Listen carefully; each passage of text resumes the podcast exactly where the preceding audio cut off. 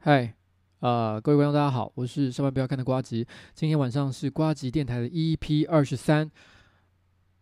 那个，我要那个小兔崽子哦，小兔兔崽子哦，我要那个小兔崽子给我付出代价啊！这是这是一个愤怒的一个发语词。那我想有一些人。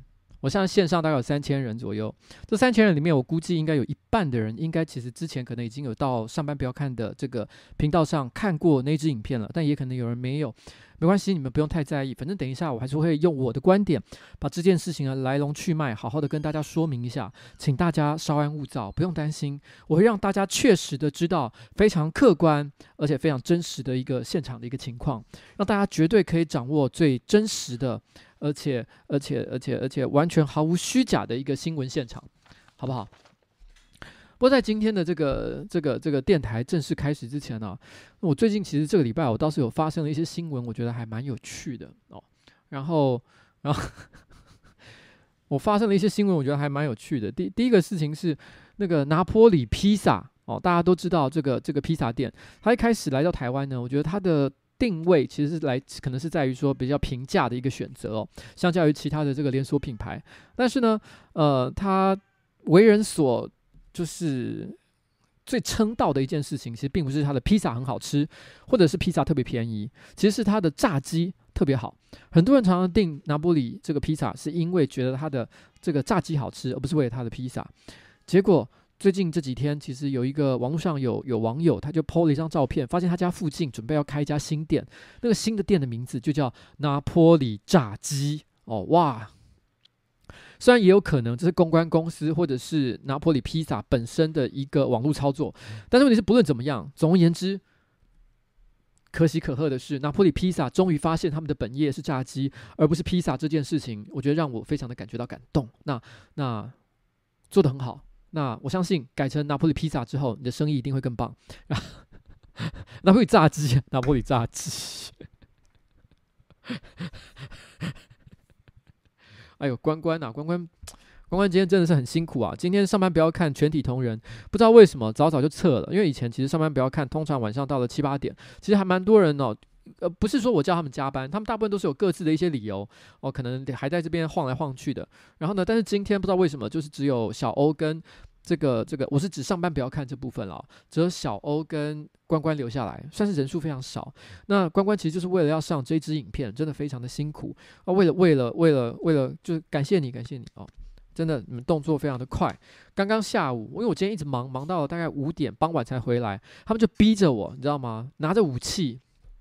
拿着枪啊，拿着刀啊，然后逼我就是站到一个绿色的这个墙壁的前面，然后逼着我念出了那些台词，我真的觉得很很糟，好惨。其实说真的，上班不要看是一个什么样的团体呢？我觉得这家公司现在目前，如果上班不要看的这个本体哦，再加上二办，二办也就是我个人的办公室，然后再加上这个我个人政治办公室的助理的话，全部加起来的话，大概有二十多个人了。那这二十多个人，感觉上好像大家都很有个性哦。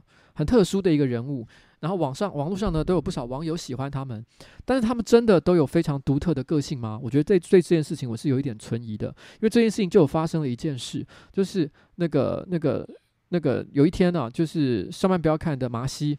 他突然之间就是因为某些个人的理由，他好像懒得去银行办一些业务，所以他就主动哦打电话给了一个银行的这个这个办这个柜台的办事人员，请他到上班不要看的办公室里面来哦处理一些银行的业务。其实老实讲，那家银行就在离上班不要看。呃，走路只要三分钟就可以到的距离，但是三分钟他都不愿意走，硬是要把别人叫来，而且只为了一件很无聊的小事。我心里想说，真的是，我觉得真的是有点太懒了，太不应该了，让人家在大热天里面满流满满满头大汗的走走过来，就只为了办理一件小事，然后影响了非常多他工作的时间，甚至于搞不好还有很多人想要办一些银行的业务啊，要提款啊，然后要开户啊什么之类，就因为你的关系少了这一个人工作，结果你知道吗？就好几个人都服务不到了，我觉得是真的很不好。那这个哎，有人刚问一个问题，说那后面冒烟的是什么？哦，那个不是失火，那个东西是香氛啦，好不好？那个无印良品，无印良品也没有在业配了，好不好？那我就不讲是哪一家银行哦。那反正就是他就服务很好，就来到这边。那结果来到这边呢，不知道为什么，正好阿杰就觉得说，哎，我也蛮想要办一张信用卡的。所以他就直接问说：“诶，可以办信用卡吗？”就他就真的就在现场给他办了下去。然后办完了之后呢，他就他就转头又开始跟上班不要看，还有二办的人就开始讲说：“诶，我觉得这家银行信用卡真的有一些功能，我觉得挺不错的，蛮好的。”结果本来你知道吗？就是本来这件事情是纯粹为了麻西一个人所服务的，突然之间二办一办所有的人都蜂拥而至，全部都跑去办那一张莫名其妙的信用卡。我的天哪，你们是怎样？这完全显现了台湾人的个性，你知道吗？台湾人的个性就是什么？就是像蛋挞，你知道吗？你们知道蛋挞吗？台湾在好几年前，大概十几年前吧，曾经有一段时间，然后呢，就是呃，突然有人引进了澳门的葡式蛋挞进来。一开始呢，只有肯德基哦，还有一些少数的店有在卖，但突然之间，一夕之间，就是蔚为风潮。然后呢，接下来满街小巷全部都是蛋挞，你知道吗？然后来呢？结果怎么样？你现在还看到那些蛋挞店吗？没有，全部都不见了。你知道台湾人的个性就是一窝蜂。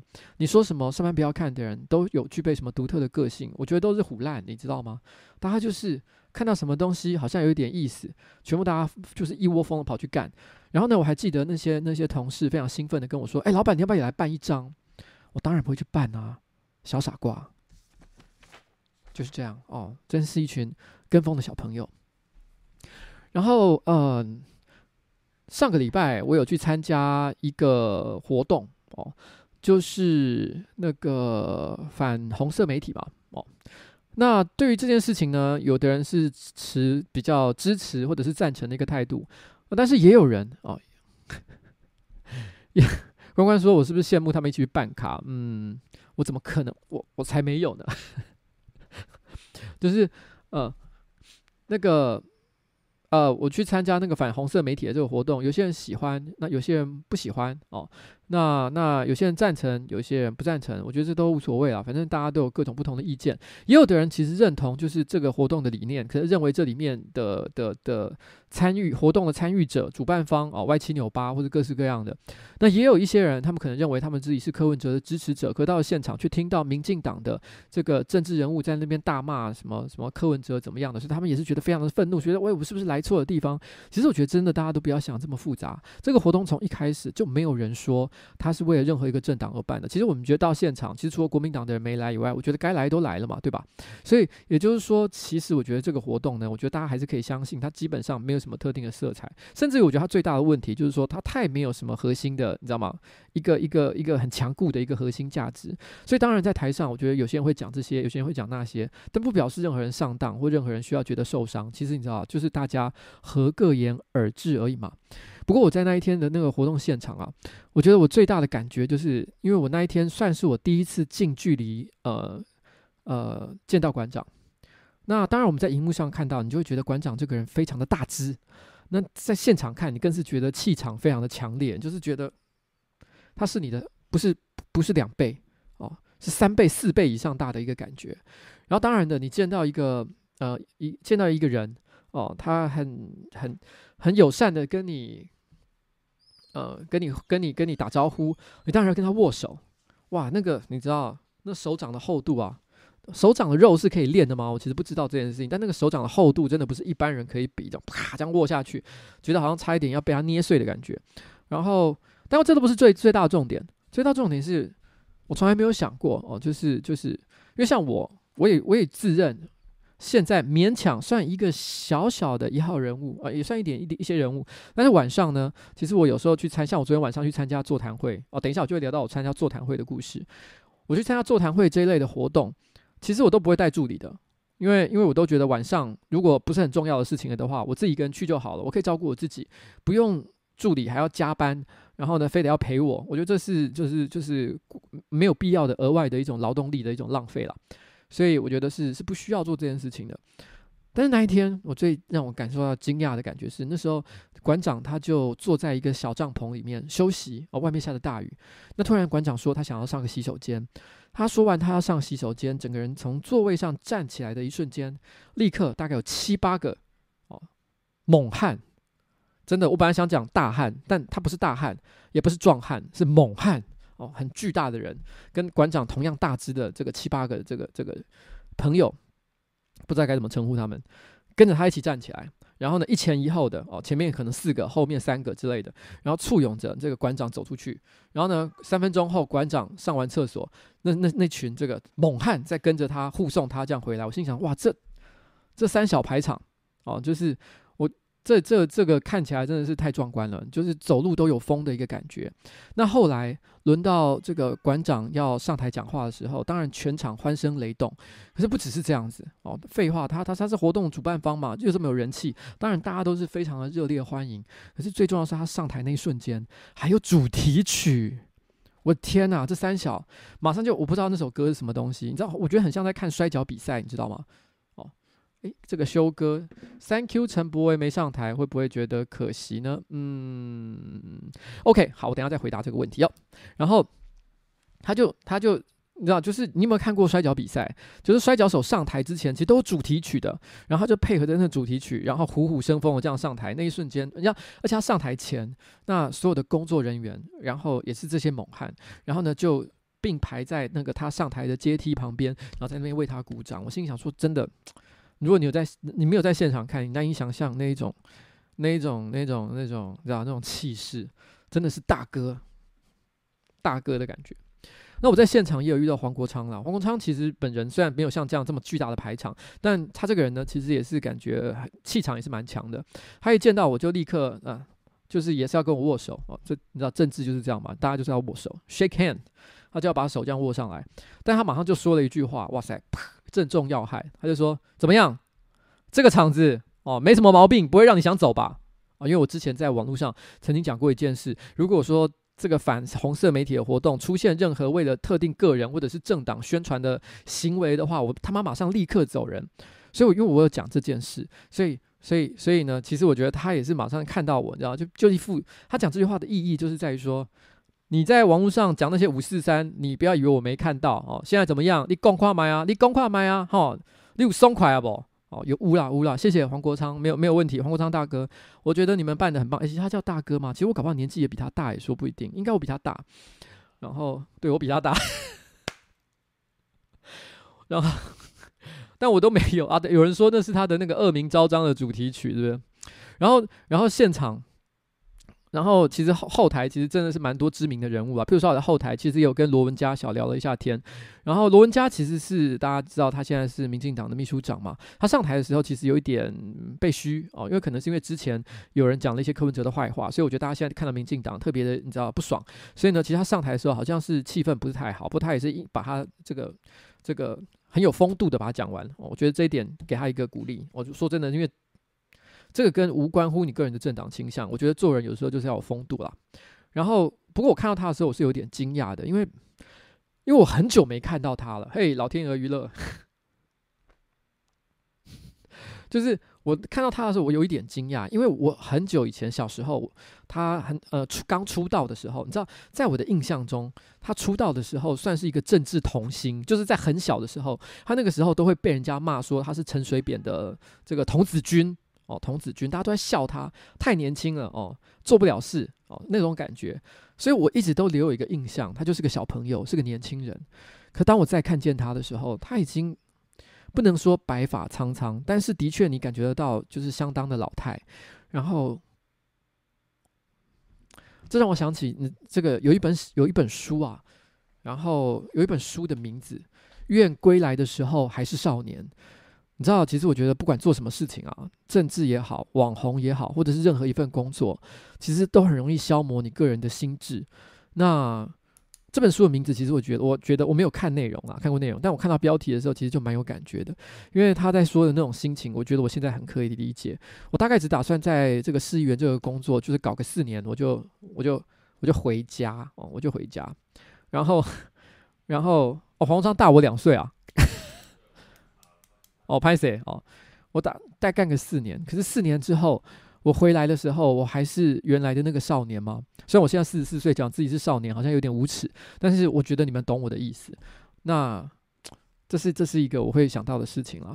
不过当天除了他们之外，其实现场还有一些人物。我后来还有这个网友做了一张图，来可以给大家看一下这张图。这张图呢，从这个呃呃这个你们的方向应该是从右边哦，从右边数过来是陈柏维，然后邱威杰。然后呢，那个新兴人哦，比较看不出来的是周伟航，人渣文本啊，哦，周伟航，周老师哦，周教授，whatever。然后呢，然后是苗博雅。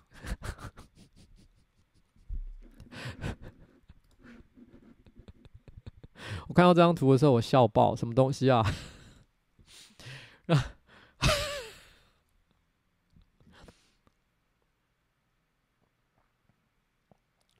因为就是在后台，我们一起拍了一张照嘛，四个人正好可能角度很相似，就把它拿去跟网络上的迷因图合在一起。那刚刚有人问了一个问题，说：“哎，陈柏威没有上台，会不会觉得？我不知道可不可以爆他的料？因为我，但我想他应该不介意吧。其实他之前对于要去不去，其实内心是很困扰的，因为其实主办单位没有邀请他。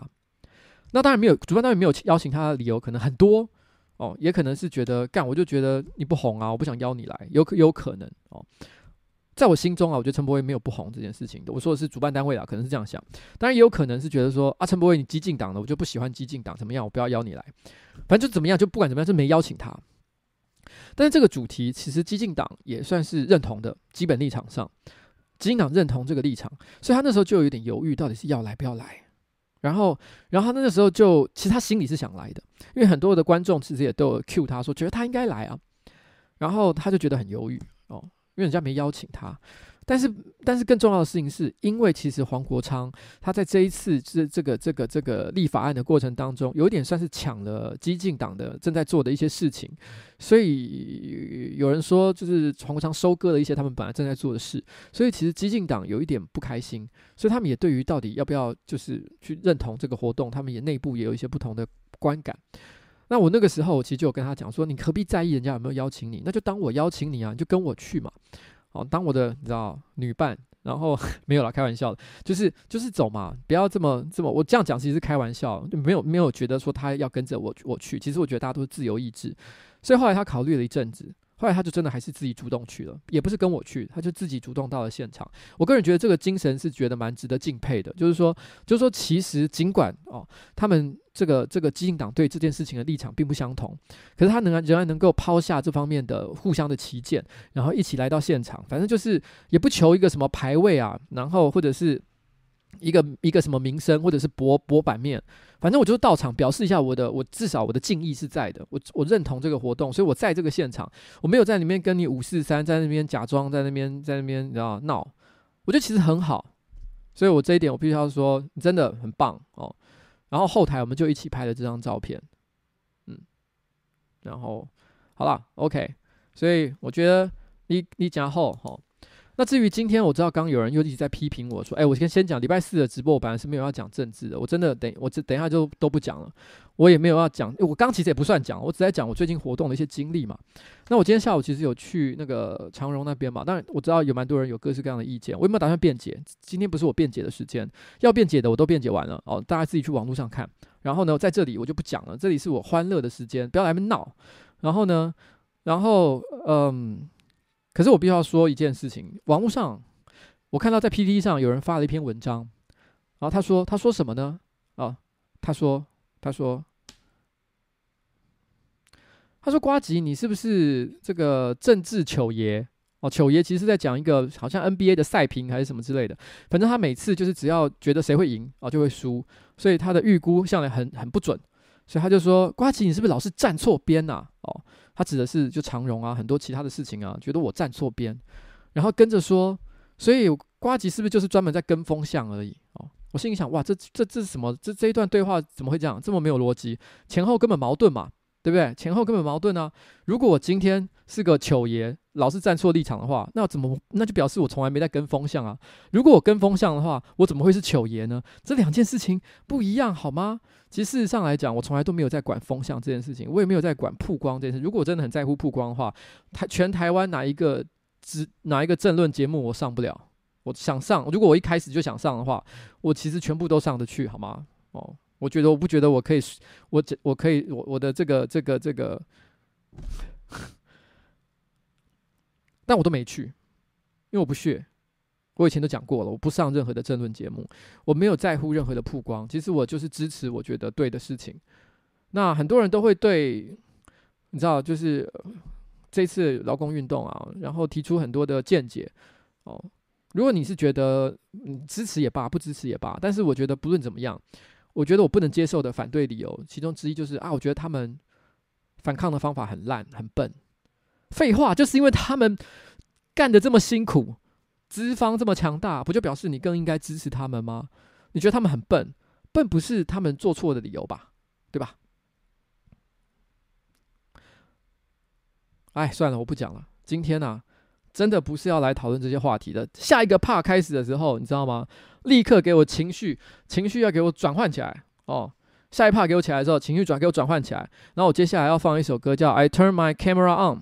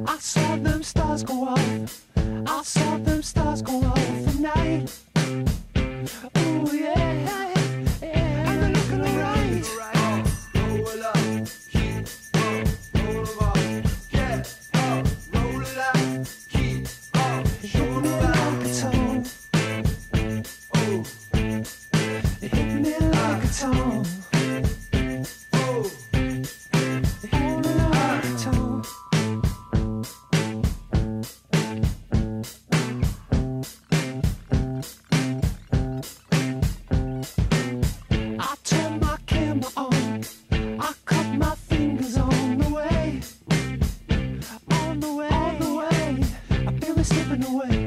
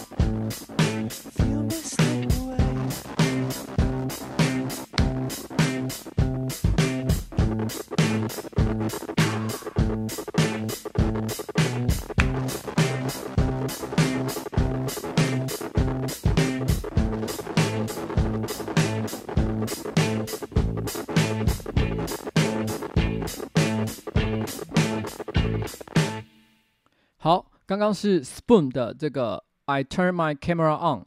就是 Spoon 是一个乐团，叫做汤匙。那他们这首歌叫做《我把我的照相机给打开来》哦，我就把照相照相机打开，咔咔咔咔咔咔咔拍摄。I turn my camera on。这首歌呢听起来很快乐，但它其实讲的是一个悲伤的故事，只是它用一个非常诙谐的方式在讲。这个乐团我觉得非常厉害的地方，就歌词我就不赘述，你们自己去研究一下。但是我觉得这个乐团有趣的是，他们喜欢把悲伤的事情用快乐的方式来讲。我觉得这样的，你知道。这种态度，我觉得非常的好。那刚刚谢谢这个老天鹅，还特别捐了八十七块给我。诶，这个老天鹅啊，老天鹅其实我也算是有点私交的一个老朋友了哦。我这边就不要爆他的料，关于他个人到底干了什么样的事情。那，呃，那但是呢，我只是要讲，其实你们看老天鹅就知道，他非常的迷恋迷恋一个人，就是王世坚。哦，他非常迷恋王世坚，他一天到晚在剪王世坚的这个讲话的片段放进去。你知道这种行为，我觉得他已经算是到了一个就是疯狂的迷恋啊、爱恋的一个程度。所以他曾经就是很很害羞的、很羞涩的，曾经传了一个讯息给我说：“瓜吉，有没有可能？有没有可能？就是就是介绍我跟这个这个王世坚认识一下？”哦，你知道他已经就是不只是在网络上剪他的片段，他甚至还想跟他交朋友，你知道吗？我觉得老天鹅真的是。口味特别，好了，OK，他的细细节我就不再讲太多了哦。然后，不过关于王世坚，诶，我不知道我在直播上有没有讲过。其实啊，王世坚啊，因为我在这个议会也看了一段时间嘛，所以我认为哦，我已经掌握到了模仿王世坚的一个诀窍。我在这边可以给大家就是做一个示范。王世坚基本上讲话的时候呢，他就是会先分两段，他先讲名词，再讲形容词。然后呢，然后名词呢，譬如说他可能是讲一个人名，他讲人名的时候，他一定会把两只手往往天空高举，哦，像这样。我举个例子，柯文哲，柯文哲，哦，柯文哲，这是第一个动作。接下来是形容词，形容词的时候，他会把他两只手中的一只手放下来，这一只手转到侧面，哦，天理不容，哦，那所以如果他，我再合并表演一下给大家看。柯文哲，天理不容哦，大概是像这样。你只要学会这两个，哦，你就是王世坚，你就可以学会就是怎么样当一个称职的王世坚了。怎么样？是不是觉得很简单呢？OK。然后今今天在那个呃发生了一件非常，昨天晚上发生了一件遗非常遗憾的事情哦。然后，嗯、就是。好了，刚一直有人，我刚刚到底在干什么？好，来，那个刚刚这昨天晚上发生了一件非常遗憾的事情，我在这里要就是先郑重跟社会道歉哦，我跟社会道歉，我是要跟社会道歉，因为我道歉的理由不是我做错了什么事情，而是因为我觉得造成了社会种种纷纷扰扰的情绪，我感到非常的遗憾。然后就是在昨天晚上差不多六点四十分左右的时候，嗯，我那个时候呢正要去参加一个位在华山这个艺文活动中心的华山这个艺文特区的一个这个演讲活动。那其实时间已经有点赶了，从我们办公室二十分钟的车程要过去，其实已经是很抓很紧的一个时间。但是我想说套个鞋子，马上就冲出去，然后招个计程车，应该勉强还来得及。但就在我四十分，我走到这个门口鞋柜的时候，我发现我怎么样都找不到我的鞋子。我当下整个非常的慌张，我心想说怎么会这样子？鞋子，鞋子到底在哪？门口有两个鞋柜，我把两个鞋柜都打开来，左右至少都看了三遍，一遍、两遍、三遍，一遍、两遍、三遍，我一直看，一直看，我找不到我的鞋子在哪里，我整个暴怒，因为你知道，不久之前。上班不要看，曾经发生过一件非常遗憾的事情，就是汤玛士。汤玛士他曾经有一天晚上回家的时候，不知道为什么他眼睛脱窗，他就直接穿了一双同事的鞋子回家，就叫东叶。哦，东叶是二办的一个成员，他穿着他鞋子回家，然后我正好在地上看到了一双灰色的滑板鞋，这双灰色滑板鞋我隐约记得汤玛士曾经穿过，那我是那就内心想，我今天穿的也是灰色的滑板鞋，汤玛士，你是不是穿了我的鞋子？你是不是又犯了同样的错？你知道那个心情就像什么呢？就像是你在小学的时候，如果曾经有一个同学他在上课的时候突然之间漏屎漏尿，曾经有发生过像这样的事情。结果当办当当这个办这个这个教室突然又传来屎味的时候，所有的人一定都会立刻转向去望向那个人，望向那个曾经拉过屎的那个同学，说：“诶，你是不是又拉屎了？”就是像那样的心情。坦白讲，我也知道有可能不是他，但是他的嫌疑真的非常重大，所以我那时候很急，我真的不知道该怎么办才好。其实最快的一个做法就是直接把汤玛士的鞋子给穿出去。我认为是汤玛士的鞋子，但是因为我这个人还是有一些自尊心，我不想要干别人的鞋子，因为如果结果那不是，那该怎么办呢？所以我马上就传了简讯问说：“汤玛士，你说是不是你拿了我的鞋子？怎么样？怎么样？”但是因为他都没回，他在外面都不理我。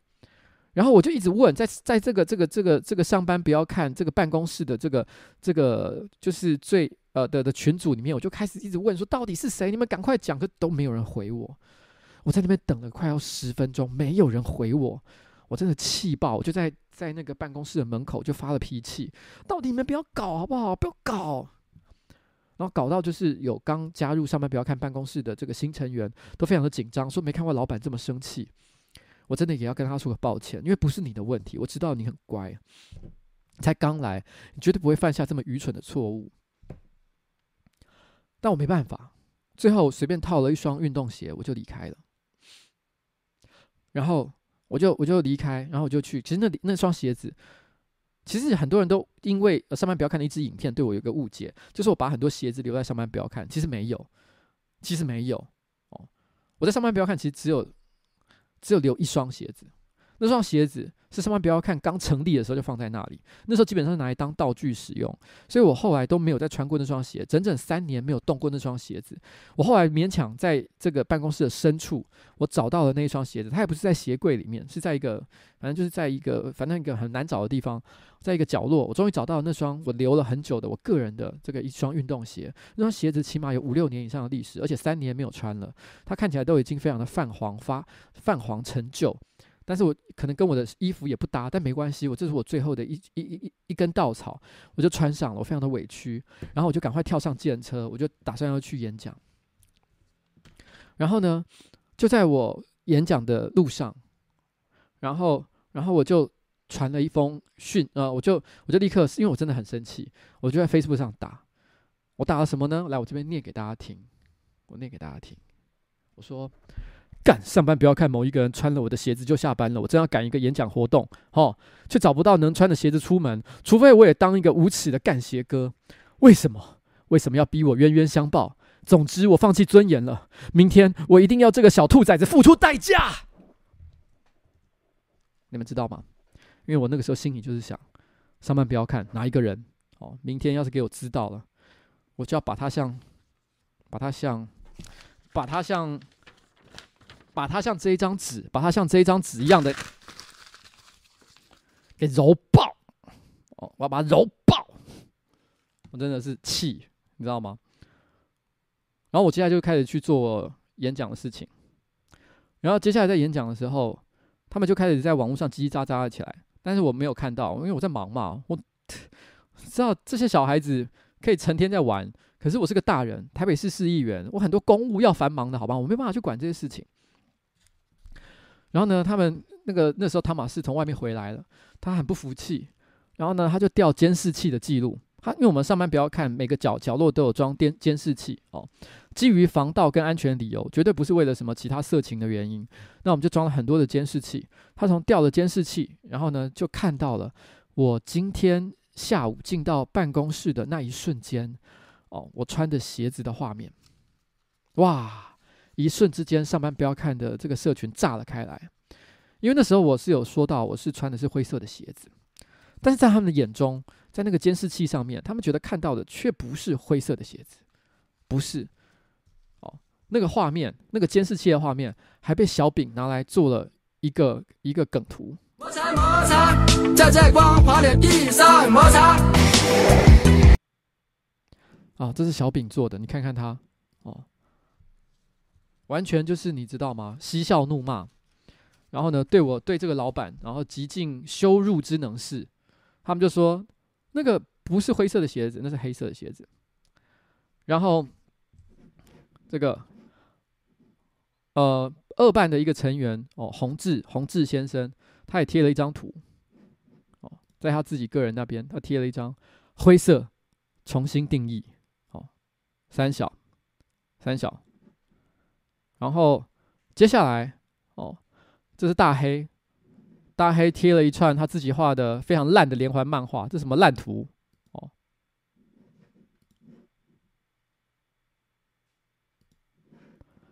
哦，大概像这样的剧情，意思是说我尾后兰哦。好，我想要讲一件事。在上班不要看今天下午九点钟所播放的一支影片里面，他们卡掉了我一段的讲话。我在这边，我要把那一段被我被卡掉的话，我要重现出来。那双鞋没错，我昨天晚上穿的那双鞋是这一双，是这双鞋子。大家可以看到，这双鞋子呢，它有非常独特的一个分布，这是。呃，Nike 非常著名的 SB 系列滑板鞋，这个 SB 系列滑板鞋呢，然后呢，它这边有大概百分之六十的分布是属于黑色，然后呢，白色哦，大概占了这个鞋体本身百分之四十左右。然后我们现在这个时候呢，我想请各位把你们的，如果手边有 Photoshop 的话，你把 Photoshop 打开，你们先贴一个黑色的涂层，然后把那黑色的涂层呢设百分之六十的透明度，哦。百分之六十，然后你再重叠上一张白色的涂层，设百分之四十的透明度。我想问你，你们看到什么样的颜色？灰色。我今天穿的是什么颜色的衣服？如果你只能用一个颜色去形容，你只能讲一个颜色哦，你不能够去形容它，你只能讲一个颜色。我现在穿的是什么？灰色。百分之五十的黑加百分之五十的白。它就是灰色，你懂吗？这就是我被卡掉的真相，历史的真相。我非常的难过，大家把我当成迷因，你知道吗？你知道过去这段时间，过去这这这一个礼拜，在这网络上有两个政治人物被当成迷因，疯狂的去做各种这种二次创作。一个人就是我，另外一个人就是韩国瑜。哦，韩国瑜疯了。哦，现在所有的年轻的毕业生都很焦虑，高雄毕业生，因为只要这个这个要颁发市长奖的时候，如果自己没有想到好的创意去整这个韩国瑜的话，就好像他这个这个错过人生当中难得的一次的机会，真的很可怜。我还有一个朋友哦，三 C 挂的，他根本就不是毕业生，他都已经跟我他差不多年纪，四十四岁左右中年人了。他最近就在他的 Facebook 上写说，好希望有机会可以跟韩国瑜拍照，因为呢。他对三 C 哦，他家有三 D 列印机，对三 C 也略懂。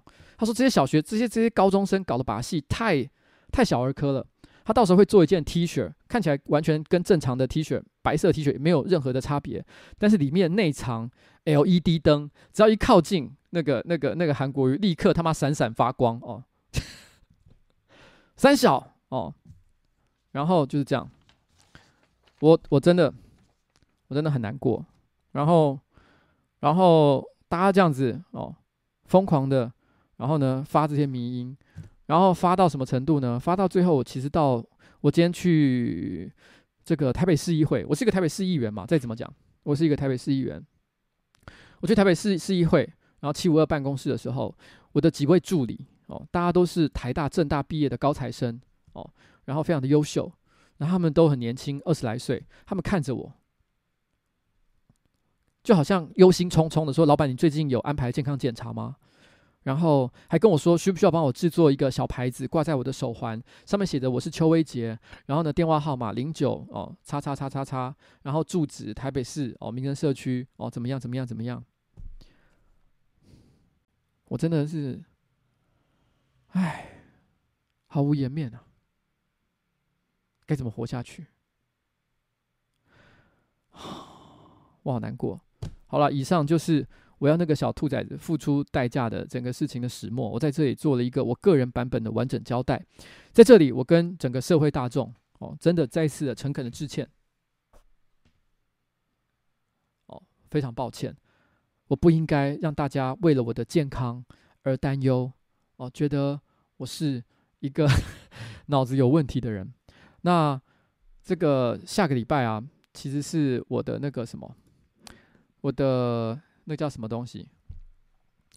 呃，觉醒的 DJ 之 DJ，我要在觉觉醒，我要去觉醒 DJ 放歌了。那这一次呢，四十分钟的表演时间呢，我会讲一些些脱口秀，但不是政治的哦。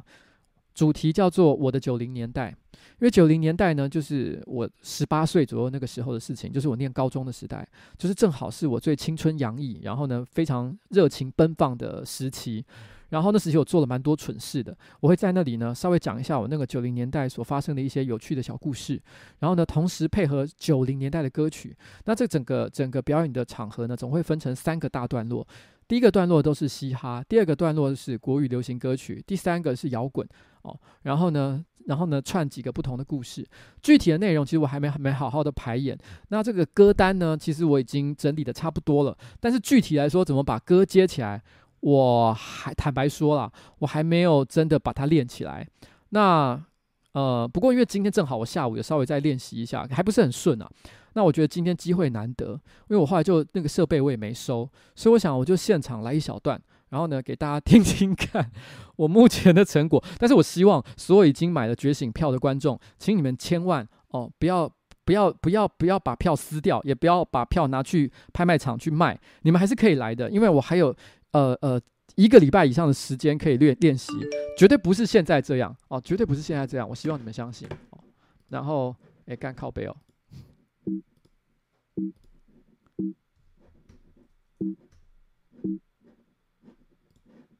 好，然后那我就 小放开头的一点点，一点点就好，一点点就好。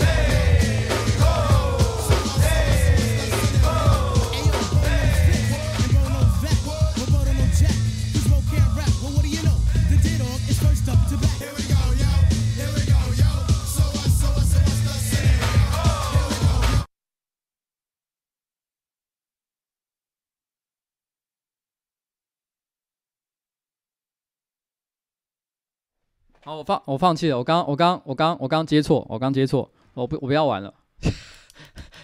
等一下，我刚我刚对不起，我刚有点太紧张了，我整个接错点。拍谁拍谁拍谁，我整个错了，我整个错了。啊，我喇叭没关。哦，好。等下，嗯嗯，干。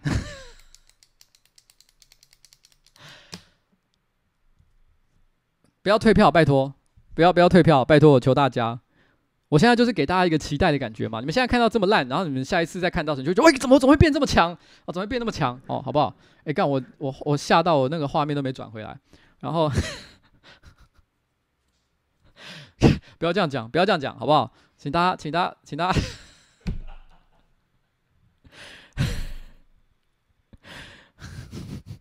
我。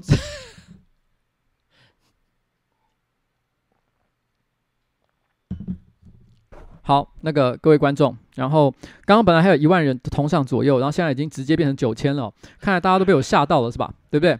然后我跟你讲，我这个人哦，就是向来不服输，然后呢不低头，所以呢这件事情我你知道我一定会讨回来的，大家不用怕哦，不用怕，不用不用给我怕这件事情。然后，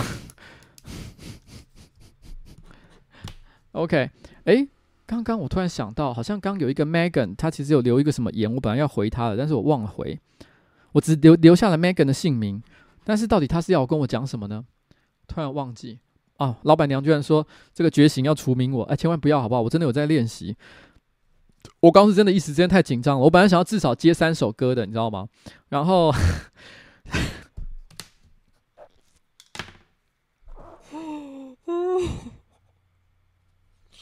我好难过。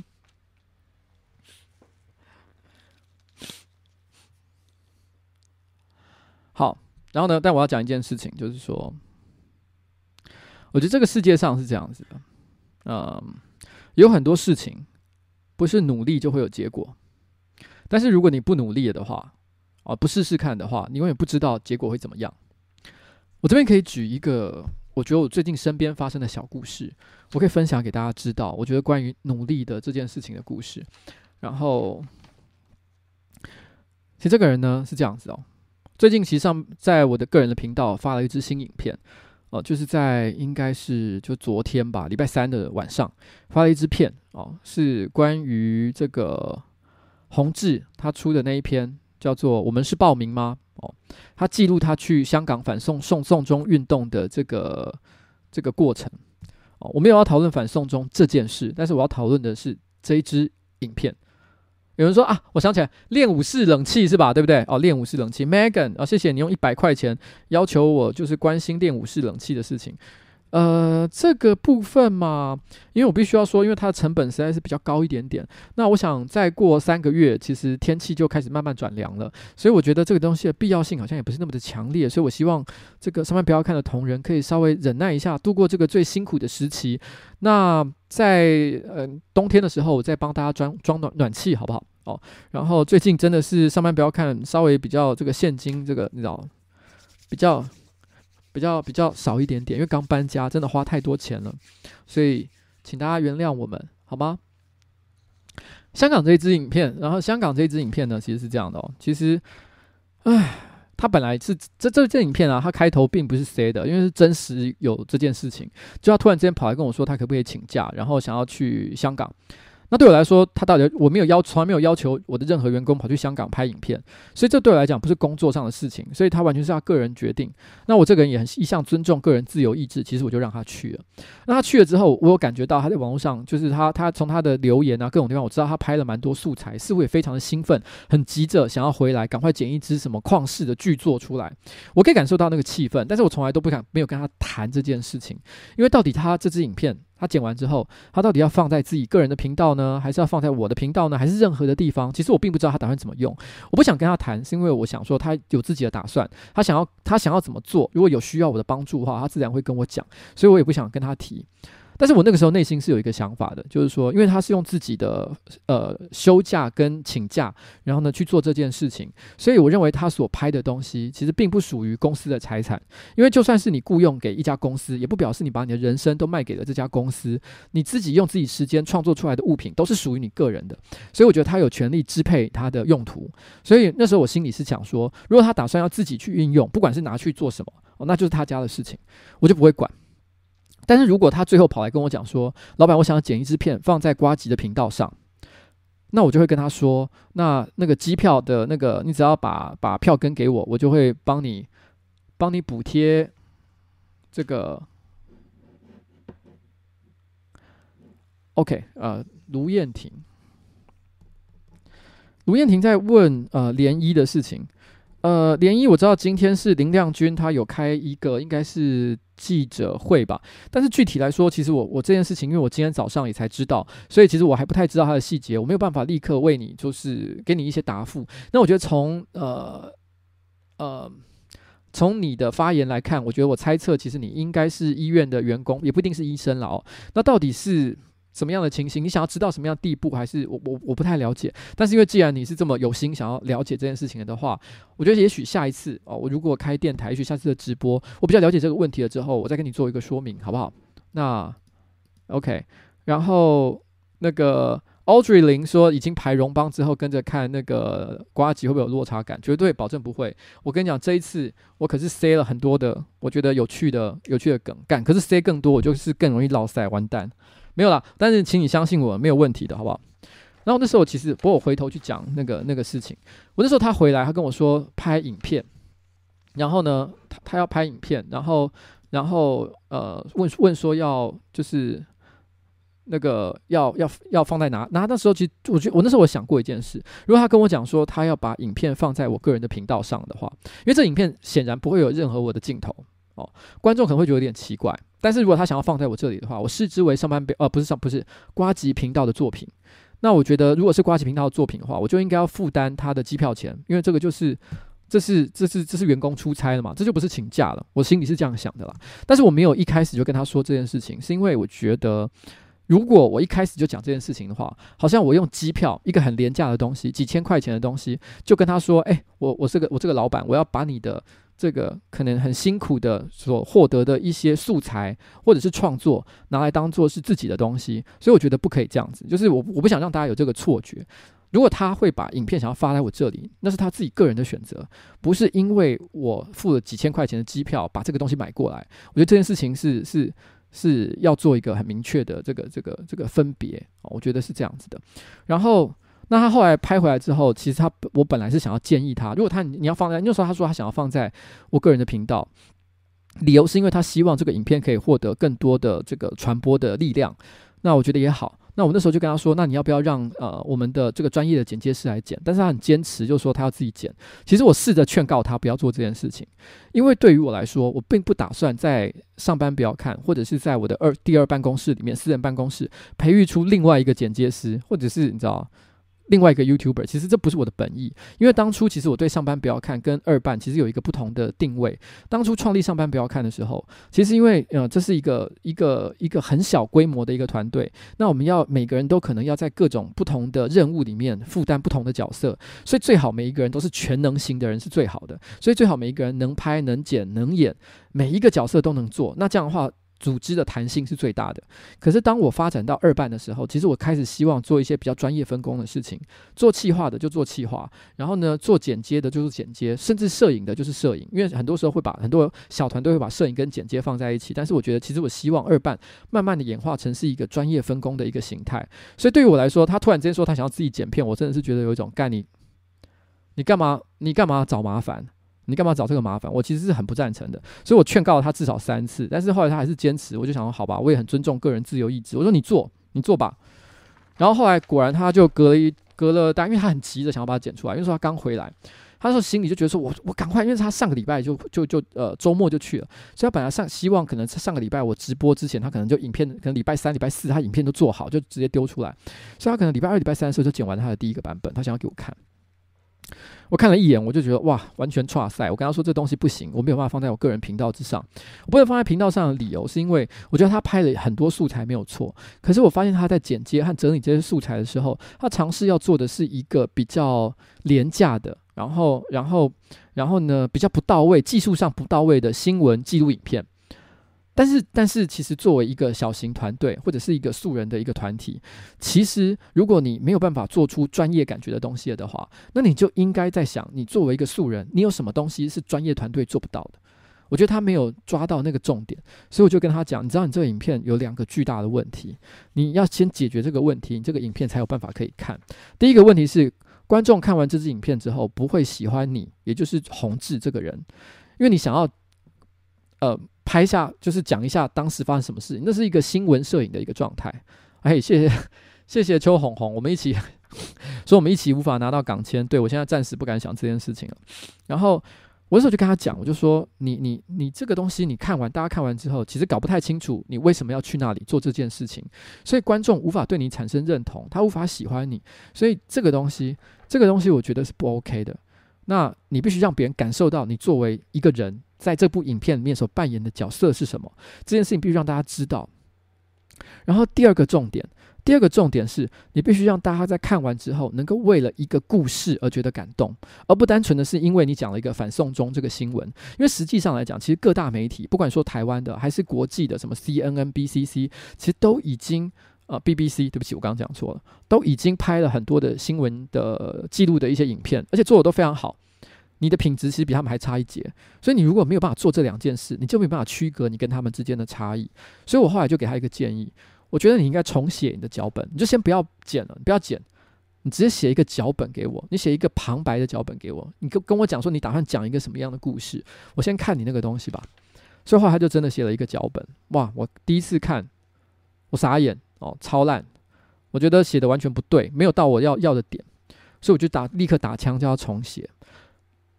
我还记得那时候是周末，然后那时候呢，他又因为他很想赶快剪完，所以他周六又跟着重写了一个版本。然后呢，他周六重写的那个版本，然后他就马上写完就立刻丢给我说：“哎，老板，你可以帮我看一下。”然后我其实马上就看到那个讯息了，可是那时候我在陪老婆吃饭，而且我在一个休息的心情当中，我实在是不想去碰，因为你知道吗？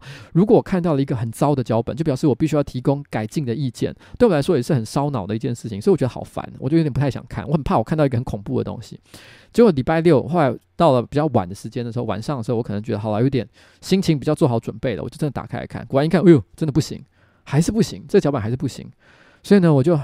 打开这个公司内部的讨论群组，我开始写长篇大论跟他讲，为什么我觉得你这个脚本不可以。然后我后来还改写了一小段，我就直接把它其中一小段抽出来，我改写一小段说，我觉得我用我怕讲得太抽象，所以我写给你看，就是要这样写。然后你你就理解为什么我要这样写。我写一段示范，那你就从我的示范，我不可能帮你全部改写完，所以你就再重写一次，就依照这个示范的概念去重写。然后后来礼拜天。然后呢，他又赶快又重写了一份，然后，然后他重写了一份，他又寄过来说：“老板，你可不可以再看一次？”可是那时候我真的没有力气看，因为我心里觉得说，我好怕打开来看，我又觉得心理压力好大，我又要写一堆长篇大论，我就不想看，所以我就假装没看到。我想说礼拜一好了，现在是休假时间，我礼拜一再来看应该不为过吧？所以我就真的拖到礼拜一，不知道他礼拜天有没有觉得非常忐忑，在那边呃呃怎么办？哇塞！然后，然后。礼拜一的时候呢，我终于就是到了上班时间，我我很我终于到了一个心情准备好的一个情况，我打开来看，然后然后哎，老板娘澄清什么？板娘澄清三小，啊哈哈哈哈！哈，算了，我没看到。好，反正我那时候就是嗯，礼拜一我就打开来，然后然后。这样，老我老婆是不是说我喝醉？我礼拜天跟他吵架吗？我忘了，吵架事我都忘了。但礼拜五晚上我是喝醉是真的。好，这不重点了哦。啊，对，我好像有吵架，我想起来了。啊，这不重点了哦。然后我礼拜一我就我就我就那个打开来看，我打开来看的时候其实有点吓到，因为这一次是对的，而且几乎不用改。因为你知道吗？其实脚本。字很多嘛，大概可能也要个八百到一千字左右。然后，因为前面真的是漏洞百出，就是看到你就头痛，没有一段是可以用的情况。可是礼拜天完之后，就是我有写过一个示范版之后，他写出来的脚本居然是可以用的，我整个吓傻，我没有想过会是这个结果。我那时候想，嗯，居然不用吐槽诶、然后我也蛮震惊的，我就说那那可以的哦，你可以直接照着剪。后来他的确很快搞，就是好高兴啊，赶快跟着剪，然后剪剪剪剪剪，然后呢，剪了之后，什么真的阿兹海默？诶，我跟你讲，我这个人的特性个性就是，其实我不太喜欢记得不开心的事，就是如果今天是，嗯呃呃，是是是那种吵架，我通常大概可能当下很愤怒，可是十五分钟之后，我可能就会忘记我当时在生气什么，然后呢，再过一两天，我可能就会连。为什么要吵架？我都想不起来了。就是，就是，就是，这是我个人了哦。我不太会记仇，好不好？然后，然后我那时候就呃让他去剪，但他剪的第一个版本，我看到我还是觉得傻眼，因为毕竟老实讲，脚本不常写也就算了，但是剪接他也不是很常在做，所以。以前剪一些小短片，可能勉强还可以，就是可能三十秒，然后不到一分钟的，可能勉强还 OK。可是当你要剪一个比较长、结构比较复杂、需要比较多这个专业技术的东西的时候，还是漏洞百出。我看了第一眼，我忍不住讲，这好像大学生的作品、实验作品。我就说这个，这个也是端不上台面啊。我跟他讲了很多技术上的一些问题，然后呢，请他重做。后来他稍微又调整了一下，我觉得还是不行。那我大概还是很再再一次的很详细的跟他讲，我觉得这边应该是什么，那边应该是怎么样。然后呢，同事其实也也也有给一些专业剪接师也有给他一些建议。然后后来他就跟着剪了一个开场，他没有就剪完，他就剪一个开场，问我说：“那你觉得这样开场这样行不行？”我看开场的时候，我觉得好像还可以，虽然有一些可以可以吐槽的小技术点，但是我觉得好像还可以。我说：“那你就照这方法剪吧。”我也是不抱太大的希望了。然后结果没想到礼拜三。他就按照那个还可以的开场剪出来的内容，就居然是可以用的东西。我第一次看到的时候，我心里吓到，就是我只有修它一个点而已，但其他地方我都说其实可以用了。这就是大家看最后看到的版本。然后，然后你知道吗？其实这件事情让我有一个感觉，就是说，就是说，嗯。其实我真的没有想在上班不要看，或者是在我的个人办公室里面再培养出另外一个拍片剪片的人，这不是我要做的事情。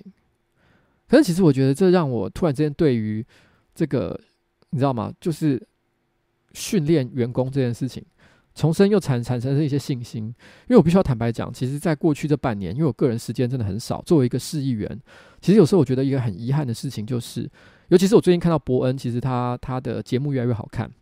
我其实内心是有一些有一些激动的。那激动的地方是，如果我没有选上市议员的话，其实我会花很多的时间在上班不要看，在我的个人办公室，然后呢去调整很多内容的细节，然后呢我也有一些本来想要执行的比较复杂、比较大的一些计划，我就可以更快的去推动它。可是我现在花太多的时间在政治之上，我没有办法。有的时候我其实有看到一些方向上的一些问题。但是我其实没有办法，就是在第一线上，就是跟着大家一起把把事情做好。其实我内心也非常的焦虑，那我也都不知道我到底，你知道吗？有时候提供一些呃一点点的这种建议，到底对现在剩剩剩下的员工有没有任何实际上的一个帮助？然后，但是因为这支影片，我突然间觉得，原来这一切其实并不是完全完全白费的。然后它是有希望的一件事情，虽然跟我本来预想的方向不同，但是也许啦，也许因为知道比赛，不管怎么样，其实我选上了市议员。我现在接下来四年，我就是要花很多的力气。也许我百分之七十八十以上的时间在政治这个领域之上，我没有办法花太多的时间在这里。但是也许我本来就应该试着用不同的方式来推动上班不要看跟我的个人频道去前进，可能跟我本来想象的不同。但是我觉得他们努力的方式并没有任何错误。我觉得一直有人在不停的提醒我说，觉得上班不要看，然后变差了，然后呢，怎么样怎么样怎么样的。但其实我说老实话，我觉得没有。我觉得只是又再次的，因为我的比较长期的缺席，他们又开始做了一些本来我预想之外的事情。但是我觉得他们还有很多的内容，譬如说，我觉得实验室系列，我觉得还是做得非常好。然后我觉得中小学实验的上一集。然后就是踩高跷那一集，其实我觉得超级好笑的。我觉得那一集之所以为什么观看数没有非常的惊人，单纯的是因为踩高跷这个行为本身不是很劲爆。因为以前没有你特，你光看标题，也许你不是特别的有想象力，你不太知道它到底可以有多有趣。可事实上，这影片我觉得好笑到一个不行。如果你真的有去看的话，我觉得上半部要看，其实还是有维持它的水准在，而且甚至于开始，呃呃呃，开始又开始要。尝试一些新的，可能跟过去不一样的内容。那，嗯，我觉得这这件事情啊，其实这一支影片啊，有些人甚至于还说，他觉得是呃，我说红志这一支是觉得我个人频道上他看过觉得最感动的一支。其实我并不介意像这样评语，这支影片不是我剪的，我反而觉得这是一个就是成长的动力。那我是觉得蛮棒的啦，哦。那我希望宏志可以再继续加油哦，把把这事情越做越好。不过这支影片啊，我有看到有一个观众的留言，其实我我我那个那个那个印象还蛮深刻的，因为其实这支影片啊，有很多吸引了很多来自中国的这个观光客哦，到这边来留言，不知道他们透过什么途径来的，但是我欢迎所有的人留下各种不同的意见。很多人都认为说，其实我。呃，没有好好的了解反送中的这个条例，也有很多人认为，就是说我没有完整的呈现所有的事实。哇，这个这句话我真是常听到。我之前在聊所有的各种有争议性的话题，大巨蛋啊，然后然后甚至于长荣的这个罢工啊，反送中啊，哦，反红色媒体啊，永远都会有人说我没有看到事情的全部面向。永远都有这样的人，无所谓啦哦。这个东西，我觉得我该说的都说了的时候，我就不会想要再强行做任何的辩解。但我有看到有一个观众留了一，也是来自中国的观众，他留了一句我觉得好好有趣的留言，我到现在印象还非常的深刻。他说：“你们这些人一定是拿了美国的钱才做这支影片。”哇，我还真希望我有拿美国的钱哦，但没有，好不好？然后，但他接着讲这一句，我觉得很精彩。他说：“有种哦，你们就来中国唱你们的那些烂歌。”你们这些龟儿子，哦，然后我当下听完，我整个笑爆。我心里想说：对啊，你说的没有错，我们真的就是不敢去中国做这些事情。你你没有搞懂吗？反送中的的的的条例的意思是什么吗？你知道，我们就是怕，你知道？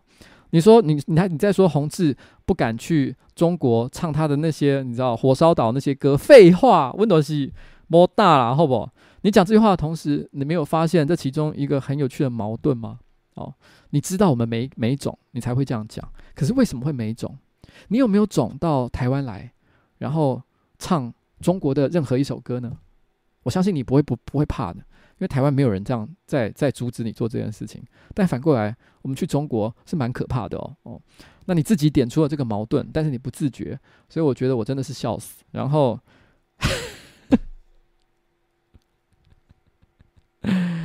哎。真的是可怜，你知道吗？但没关系啦，我也不想辩解哦。我只是单纯，我特别提这件事情，我只是单纯的讲，就是你知道，我觉得这个社会上就是有很多人啊，然后他们自己说出了很多自相矛盾的话，但他们总是自己毫无所觉，在很多很多不同的议题之上，那他们总是认为自己才是知道所有事实、所有资讯的人，然后其他的人都比较笨、比较傻。然后呢，然后，然后，或者是看不够清楚，嗯，OK。如果这样会生活的比较开心的话，其实没有关系。那在这一次的那个那个我在觉醒的这这个表演呢，都是九零年代的歌曲嘛。那在这个中中间呢，其实我有一首歌，我个人也是因为哦，我这次要做九零年代的主题，我才把它挖出来，很久没听了。然后我突然发现它真的好好听哦。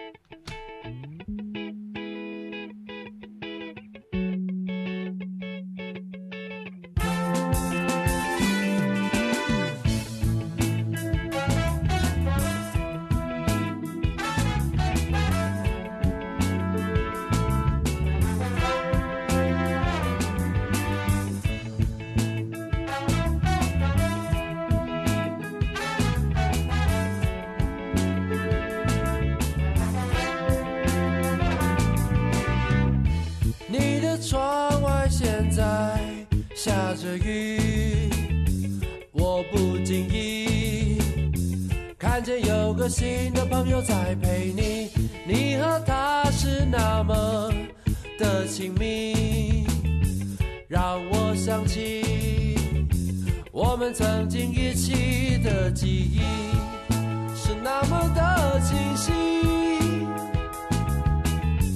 仿佛是昨天的夜里，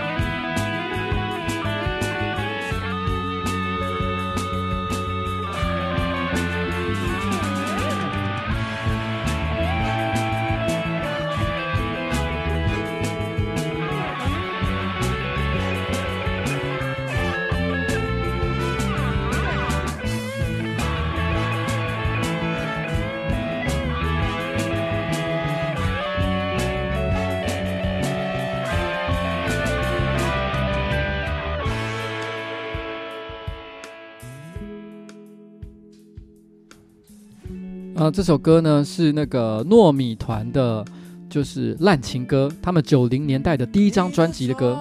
现在下着雨，我不经意看见有个新的朋友在陪你，趁着天空现在下着雨，我将要离去。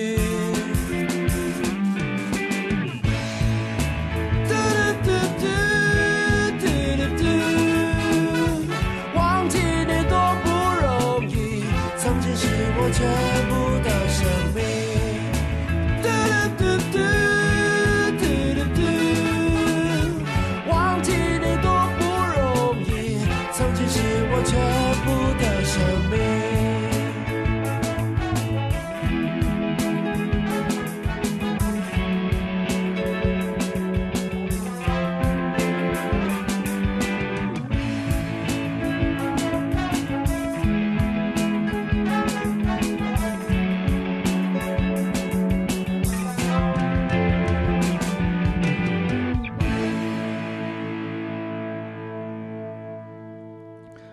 好，刚这首歌呢是这个糯米团的这个烂情歌哦，烂情歌九零年代是他们这个糯米团创团的第一张专辑里面的主打歌。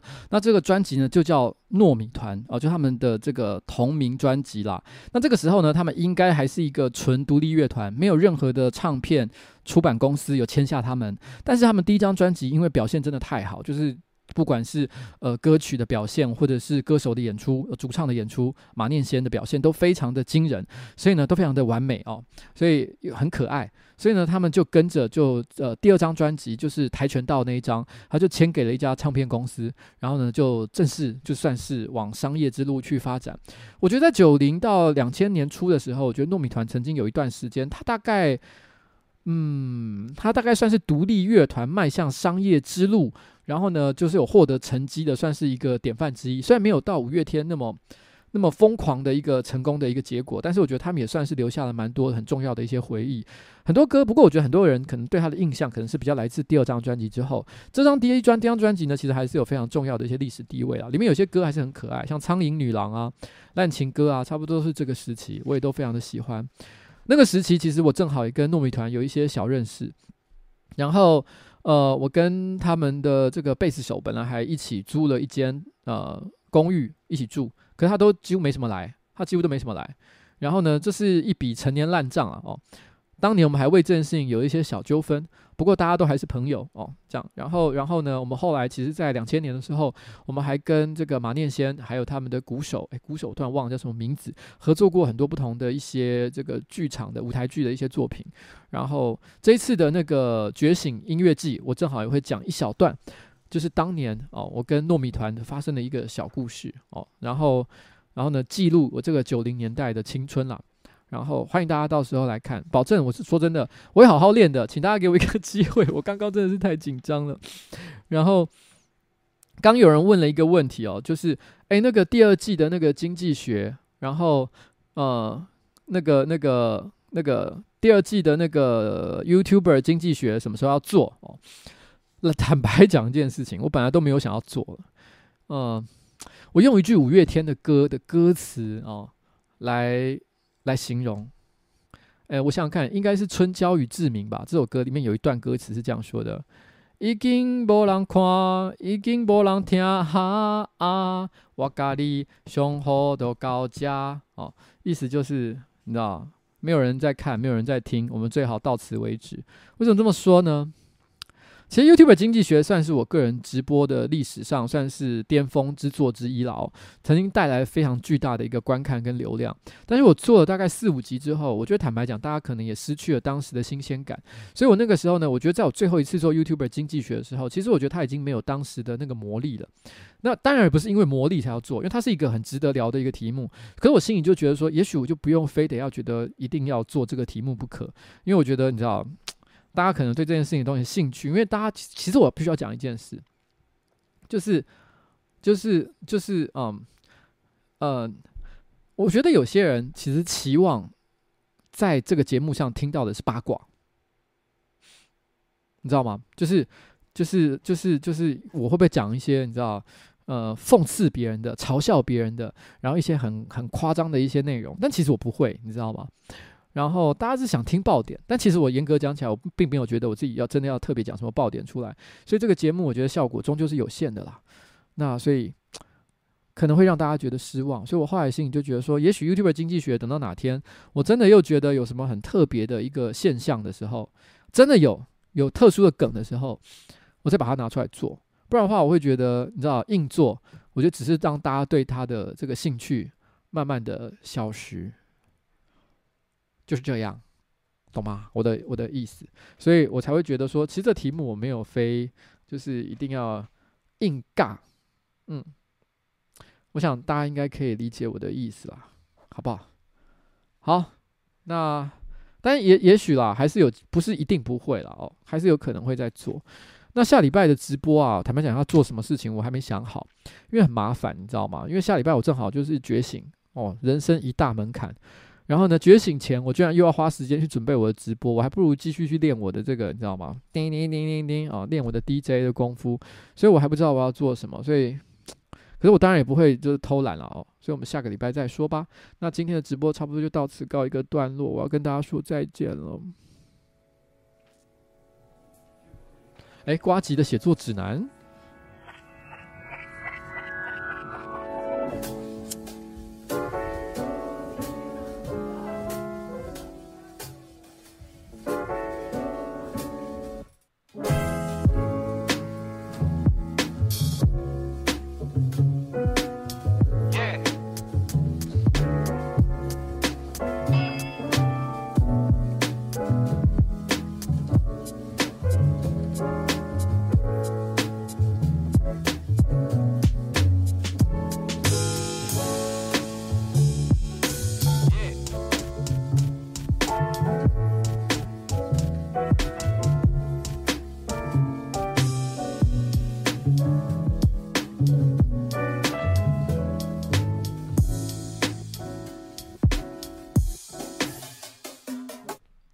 好，大家拜拜，拜拜喽，拜拜了，拜拜了，拜拜拜拜拜拜拜拜拜拜拜拜拜拜拜拜拜。